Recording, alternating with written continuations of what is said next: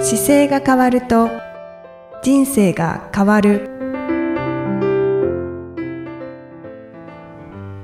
こんにちは姿勢治療科の中野孝明ですこの番組では体の姿勢と生きる姿勢より豊かに人生を生きるための姿勢力についてお話しさせていただいてます今回もイキさん浅川先生よろしくお願いしますよろしくお願いします。よろしくお願いします。はい今回はですねあの先日テレビ東京さんでこう一日姿勢の番組のロケがあってですねそれであのいろいろ実験をしてきたというかはい。撮影をしてきたんですけど、はい。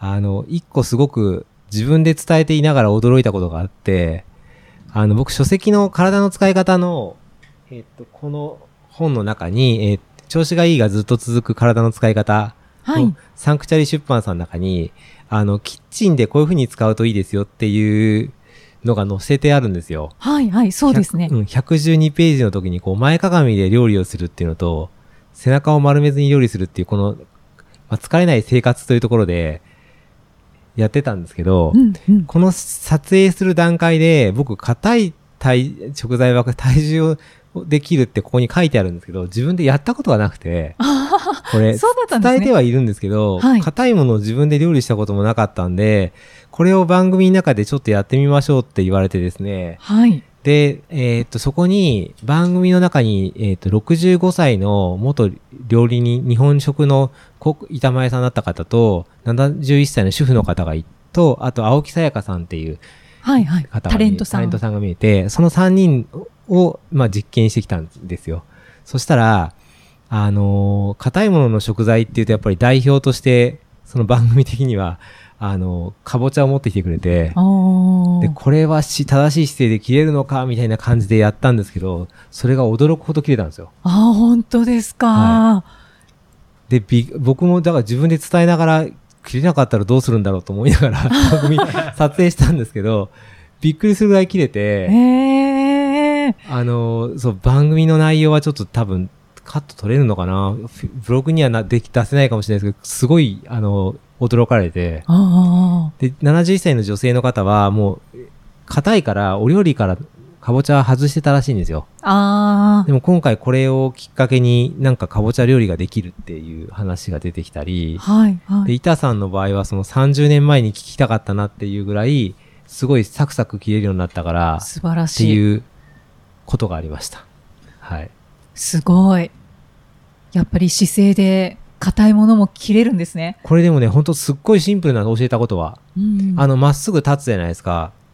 で、あの、せ背伸びをこうまっすぐにするっていう、あの、包丁に向かう前に、一回足平行にしてから、こう手前で組んでもらって、手の甲を見ながらこう上げていくっていういつもの背伸びをはい。やっていただいて、真横からこう下ろしてくるんですけど、肩の位置だけ気をつけてもらって、そのまま真横から下ろしてくるっていう形で、股関節から曲げて、包丁を持って前へ倒してくださいってやっただけなんですよ。うーん。股関節から曲げるっていう意識をその皆さんなかったので、股関節からこう体を前に倒して体重乗せるだけで、いかに切れるかっていうのに驚かれてて、いや、これだけでって思いますよね。思います思います。だからテレビ東京さんのスタッフは、包丁がよく切れるからって包丁を売る番組は使ったことあるけど、はい。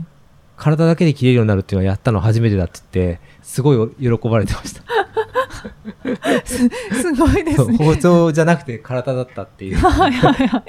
そういう構成になったんですよね、なんか番組もね。うんでもそう考えてみたらそうですよね。そうですね。だからなんか体の使い方の実際そうテレビで取り上げてもらえるとどれぐらい反応が良くなるのかわかんないですけど、こう、ね、体の使い方だけで変わるんだっていうのが伝わるとやっぱ嬉しいですよね。そうですはね。い。もうこのポッドキャスト配信の時点では放送を終されわっててますねますので、終わってます終わってますははいい、ご覧になってはい。いる方もたくさんいらっしゃると思うんですけど、いるかもしれないですねはい今あの放送前に収録しているので、はい、青木さんは、あの、首がず自分が辛いので、もうもはや包丁は使わずに、いつもキッチンバサミでこう料理をしてたって いうへーぐらい、あの、もう料理は好きだけど、包丁は嫌いだって言ってました。本当ですか。からこう下向いてどうしても使っちゃうので、首が痛くなるからっていう。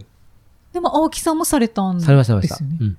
青木さんの場合でも首が痛くなるのがスマホで原稿書かれてるってだったんで、あースマホだけで全部本を、えっ、と、いなんだっけな、月、本当に月1冊ペースで出す時もあったみたいなんで、ええ全部スマホでそれをされてたらしいので、まあ、そこに問題があったんですけど、もうまさしくスマホ首。そうそうそうそう。ですねうんで、それで、それをちょっと指導したり指摘したりしながら変えていったっていう感じで。ああ、そうだったんですね。い、いきさんはなんかこう、あれですか、体をキッチンの中ではい。お料理するときに気をつけてたりしますいやー、あのー、特にな いです。特にないんですけど、今はい聞かれて思えば、なんか、あの、手だけで取ろうとしたりとか、はいはいはいお皿を取ろうとしたりとか、なんかちょっと重たいお米を持ち上げようとしたりとかは、いはい。あの、手でやろうとせずに、体全体でこう、ああ。腰を入れてはいはい。持つみたいなのを、なんか自然と意識してるかなとは思いましたうん。うんうんうんうん。腰を入れてね、うんはいでも大事ですよね。股関節から折ってってことですよね。そうですね、はい。お皿は私は上の方じゃなくてちょっと下の方に置いているので、うんうんまあ、手だけで取れちちゃょう。っと膝曲げて手だけで取ることはできるんですけど、うんうんだいたい膝ついてうん、取ってます。はい、そういう意識はあるのかもしれないです。るほど。これ、あの、収録されなか、あの、だ出なかったんですけど、収録の段階では高いところにあるお皿を取るっていうのもやって、はい。その時にこの肩甲骨というか腕をどっから上げるかっていうのもやったんですよね。であ腕の付け根がこう鎖骨のつところにあるので、鎖骨のちゃんと付け根から腕と思ってあげましょうっていう動作を、その番組上でやったらかなり取りやすくあ。ああ。なってましたけど、僕、僕のお手本が、あの、下手な動作はあんまりできなかったから、それ番組上は消えてましたけど、あ、本当 ですか。あいい例と悪い例の差がちょっとわかりにくくて、それあ。ボツになってましたけどね。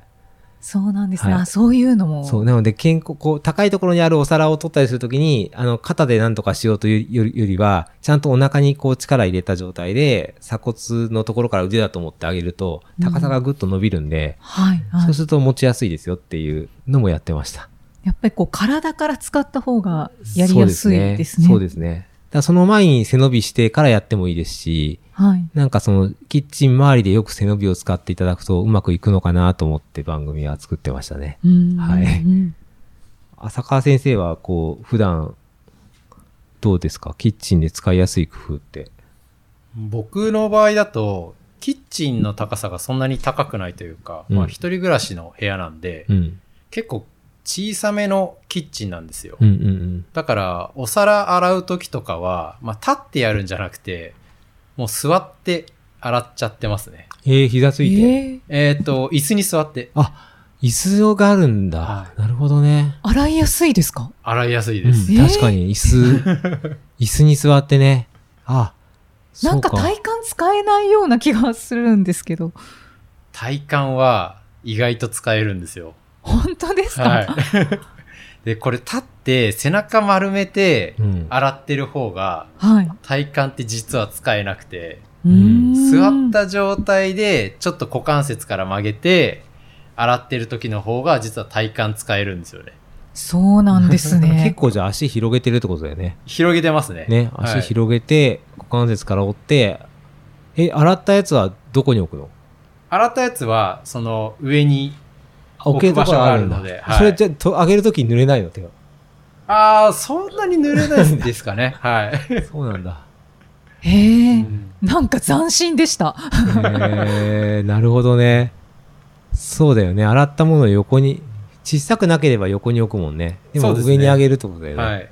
ああ、なるほどね。うーんで。も高さによって、うんあのーやっぱりその自分の高さを変えられるってすごい大事だと思ってて、ああ、そうかそうか。はい、じゃあ椅子の高さも調整して。調整して、うんそうですねうんなるほどそう確かにそうですねう。んほう。え、それ全然話違うけど、キッチンはガスのやつそれとも電気いや電気ですね電気なんだ。はいあ、そうか。じゃあ料理大変だ ね。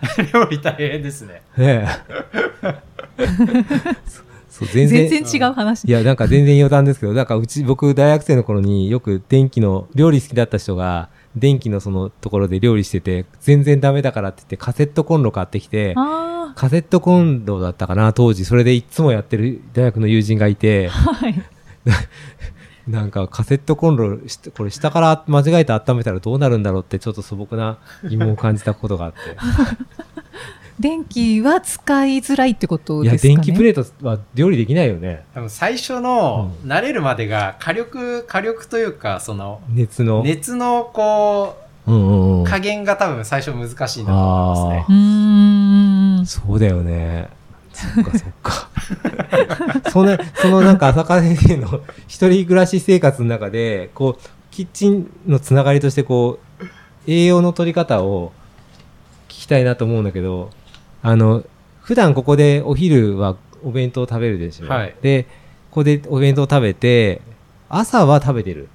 朝は食べてますねう。んうんじゃあ朝食べてお昼ここで弁当を食べてあとじゃあ夜の栄養的にはなんか気をつけたりしてることある、基本的には、うん、あまあ、一汁一菜というか、あ土井先生のそうですね、うん土井先生の。うんあの、あまり手間暇もかからず、はいはいはい野菜も、あの、タンパク質も取れるので、はいはい大体こう、お味噌汁うんを作るんですけど、うんうんから、ああののーお味噌汁どうやって作るのお味噌汁です かまあ、野菜を切って、うん野菜切って、はいで、お湯が沸騰しないように気をつけて、うんで基本的なことだと思うんですうけど、んうん普通のお味噌汁の、普通のお味噌汁ですね。でそれに野菜入れるのはい。だからあのー具材を、うんまあ、その日によって、まあ、お肉、豚肉入れたりとか、うんうんうんまあ、えのき入れたりとか、はいはいまあその具材をちょこちょこ変えたりするんですはけいど、はいはいまあ、そんなに特別なことは、 えないかな水で沸騰して具材入れて次何するの、次ですかうん、え最初に出汁取りますようんね、最最初に出汁取ります、出汁は何で取ってんの出汁は、その、あ、それで言うと、うんえーっ、と、ちょっと贅沢したいなって思う時とかは、んかのやさんの出汁を取ったりとか。おおおいいです花屋の味ね入れたりとかはいはいはいはいはい。あれ入れたらもうできちゃうのね。 あそうですねうん。沸騰前に取るの。 沸騰前に取ってますうねん。ではいそれでお野菜入れて。そうですねんああ、なるほどね。まあ、お味噌汁というか、まあ、豚汁とかに形は近いと思いますね。あー具材がたくさん入ったくてさんる入ってる感じでおす。ーはいはいはい。え、ぜ、贅沢しないとどうなんなんの贅沢しないと、いや、お出汁。まあ、あれですね、あの、それこそ、カツオ、一般的にスーパーで売ってるカツオ節とかを入れたりとか、で、ちゃんと鰹節も取る。そものうまま食べるも。うそのまま食べちゃいます、 僕は。なるほど ね。鰹節、お味噌汁になってるね。はい。ああ、なるほどね。なんかそうか、イメージが湧くな。うんうんだからそうものすごく、あの、手間は少ないです。で、具材入れて、はい。で、最後にお味噌入れて。そうですね。お味噌は何味噌なのお味噌は、えっと、でもそれこそスーパーで売ってるものですね。はい。あんまりじゃあこだわりなく買うそのこまでこだわりは持ってないですね、最近は。 うんで、それとご飯で、そうですね。あ、そうか。はい。え毎日大体そのスタイルですか大体そうですね。うん、じゃあ具材は結構多め多なめんでですすねね。はい。おおですよね。メインになるということですよねほぼメインに近いですね。そのお味噌汁が、はい。ああそうなんで恥すずねかしいですね、これ。お確かお に味噌汁ご飯。 でも栄養はなんか、あれで、そこに入れるものを、旬の野菜とか、タンパク質とか、魚は入れないよね。やっ魚は入れないですね。入れないねそうだよねはい。ぱ肉なんだ、じゃあ。豚肉。鶏肉とかい鶏肉良さそうですねそうですね。鶏肉、豚肉はなんか合いそうだもんね。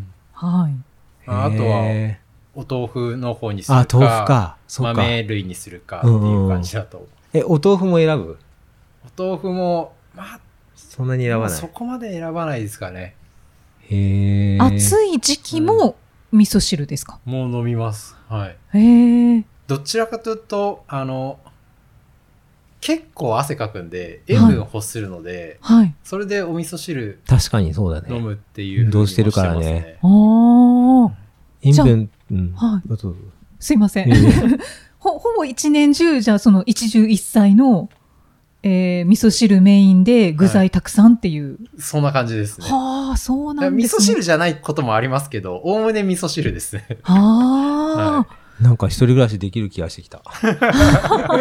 できると思います。だから詳しく聞い たあんですか。 と、いやいや、なんか、あの、どう、何食べてるんだろうなと思って、ちょっと、あの、一人、よく結構一人暮らしの男性の患者さんもいるんですよ。ああ。で、ご飯作りませんっていう人が多くて、すごい作らない人の気持ちも行動もわかるんですけど、はい。で作るとしたら今ならどうするかなと思って、多分僕も一汁一菜になるとは思うんですけど、でそれを、あの、まあ、その患者さんに教えてあげたいなと思うけど、僕教えられないから、いつも浅川先生がたまにこういうのありますよって言ってるんで、ああ、そうなんそでうすそね。の内容を聞いてた感じもしますし、う今。んうんうん。イキさんは逆に何し、どうですかえ、私ですか同じですっていう感じではない。いや、一汁一菜ではなないです。あの、豆腐と、うん、えーもずく酢に今、ハマってまして、まあう、ん豆腐はずっとハマってるんですけど、うんうんそれは副菜として必ず大体あって、うんあとは、あの、その代わりに野菜を用意したりするんですけど、で、えっと、メインのお肉だったり、お魚があってのご飯あがあ。け結構、量は多いかもしれないです。普通に品数ありますよね。そうですね。うん三三品は必ず、あ、三品二品はそれ、お皿は別々ですかね別々です。あ、じゃあ、1回にお皿が5つぐらい使うってこと ?3 つ三つです3ね。つ。そうか、そうか、なるほどね。はい。どうですかあだからね、聞くと違います、やっぱり。いや、全然違いますね。というか、今のは栄養面で大丈夫そうで すか栄養面でも、あの、栄養面で行くときって、タンパク質と炭水化物と、あと脂質っていうのが、綺麗に取れてるかどうかっていうのが、やっぱりバランスは見るんですけど、浅川先生だと、例えば動き、よく動くから、炭水化物絶対必要なんで、はい。炭水化物のバランスと、タンパク質があるかどうかっていうのと、あと良質の脂肪が入ってるかっていうチェックでいくと、大丈夫だと思いますよ。おーおーおーうさすがです。で、お野菜は、あの、野菜は炭水、そのさっきの3つでいくと炭水化物の方に入っちゃうんで、はい。タンパク質を何で取ってるかが、まあ、浅川先生の話だと今豚肉とか豆腐だったり、生きさんのも豆腐ですよね。そうですね。ね、だからその辺がどこで取れてるかっていうのを、あの、なんか聞きながらイメージするぐらいですかね。はい、うーんうんうん。油は結構難しい、脂質の油は結構難しいんですけど、で良質の油って、良質の油で単体ですごい高かったりするから、あの、まあ、豚肉に入ってればね、それも油ですし、はい。油が結構そういう時に意識して聞いてる時にどう気をつけてるのかなっていうのは聞いたりはしますけど、うーん、うんん、油。そう、油って結構難しいんですよね。そうですね。あんまり意識してないで すね。タンパク質は結構なんかそう意そうそう識があるんですけど。油が結構ね、だからあ油、あの、いい油だけ、あの、アマニ油とかだけパッてサラダとかにかけたりする人もいますし、あいい油って高くて酸化しやすいから、はいだからそういうのが多分意識できてると、すごい意識高い人だなってわかるなって、きあの、診療の時は聞いてますけど、あ、うんもうそういいうでもマニアックな油の名前が出てきたら、もうそ食事のことあんまり聞かないです。大丈夫だろうなと思って。うん。そうで すね。確かに。油って何ですかっていう方が、やっぱり食事には気をつけた方がいいですよって話すのにはちょうどいいので、あーあーはい。オリーブオイルくらいしか使ってないです が、大丈夫ですか オリーブオイルも大事ですね。はい。あと、だから油の種類はちょっと勉強すると、いろんな油がこう出てくるんで、その油が、なんかどういう油のジャンルがあるかって分かると、結構油を、なんか取り入れたくない油と、取りたい油が分けれるようになると結構レベルが高くなります。ああ。中野先生はちなみにもう分けられてますか僕はほとんど妻に頼んじゃってるから、あでも、一番意識するのは、加工食品とかの油物でいくと、あの、マーガリンとかってあるじゃないですあか。マーガリンとかショートニングっていうのは、やっぱり体に取ったらいけない油なので、そういう油が入ってるやつはなるべく口に入れないようにはしててあ。、はい。なので、そういう視点でいくと、何々油って書いてあるのが入ってたりするやつは抜こう、抜こうとはしますけど、うん作ってもらってるやつに関してはもう全然自分で作らないから、あというか信頼してますよね信頼するしかないですね。うんうんうん確かにショートニングマーガリンはよくチェックしてます。うんはい。で、あとはそうですね、だからお作るようになると、あの、この油使おうかなっていうのが多分もうちょっとレパートリーを自分で意識し始めるとは思うんですけど、はい。浅川先生はいかがですか油は。油、僕は、割とこう、でも、お味噌汁とかのうん。中だと若干足りないのは感じるので、うんうんうんそういうのって皮膚に出てきたりとか、こう爪に出てきたりとかするのでえっ、とまあプラスでこうもう一汁の一菜をうん。作るときにちょっとオリーブオイルを足したりとかうんうんうん。なんかその、それこそアマニ油うんうん。使ったりとかは時々うんうん。ありますね。うんそれはなんか自分の体の皮膚の状態とかをチェックして、んあ足りないなって思ったら、ああ。プラスするって感じですかね。おーなるほど。ちゃんとチェックされるんですそうですね。ね。あ僕、一個だけ油いつも気をつけてるのはあれでした。プロテインに油入れるときあります。あプロテインに、あの、水にプロテイン入れて、それに、あの、C8 のカプリル酸っていう油を入れると、結構、あの、美味しくなるんですけど、それ入れてへー振って、取ったりはしてます。あ、いいですね。それ取り入れたいですね本当。です かでもその油がどこに売ってるかがわか らない。それは、えーっと、通販で買って ます。わかりました。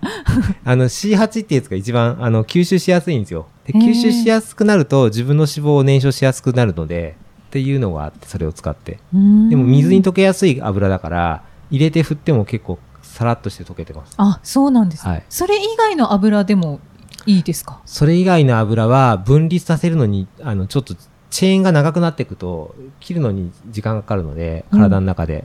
なので、その、短く切りやすいってやつがそれが一番やっぱり取りやすいので、今はそれ。そその代わり熱には弱いので、加加熱にはそれ使えないとか、はい。加熱は加熱用の油がやっぱりあったりするから、それはちょっと、あの、一回油に関してちょっと若干研究すると、そうですね。やっぱり勉強が大事ですね。ははいい。そうするとちょっと意識して使い出すと、あ、こういうことねってわかると思うので、はい。ははいい。ぜひ、なんか少し派生しましたけどな、あの、かぼちゃの切りやすさから、そうですね。浅川先生の、ちょっとなんかプライベート食事のことを聞いちゃいましそた。うです ね。はい。でも一汁一菜も良さそうですね。そうす。ですね。いいと本当思いまにす。。はい。じゃあ今度はかぼちゃを切って一汁一菜にも入れてみてください。は確かい。 に。ぜひ、また今度感想聞きたいな、坂先生。切りやすかったかどうか。わかりました。また次回もゆきさんとお送りしていきたいと思います。次回もよろしくお願いします。よろしくお願いいたしありがまとうごす。ざいましたあ。りがとうございました。浅川先生、ありがとうございましたあり。がとうございました。この番組では姿勢や体についてのご質問そしてご感想をお待ちしておりますご質問とともに年齢体重身長性別をご記入の上中野生態東京青山のホームページにありますお問い合わせフォームからお送りください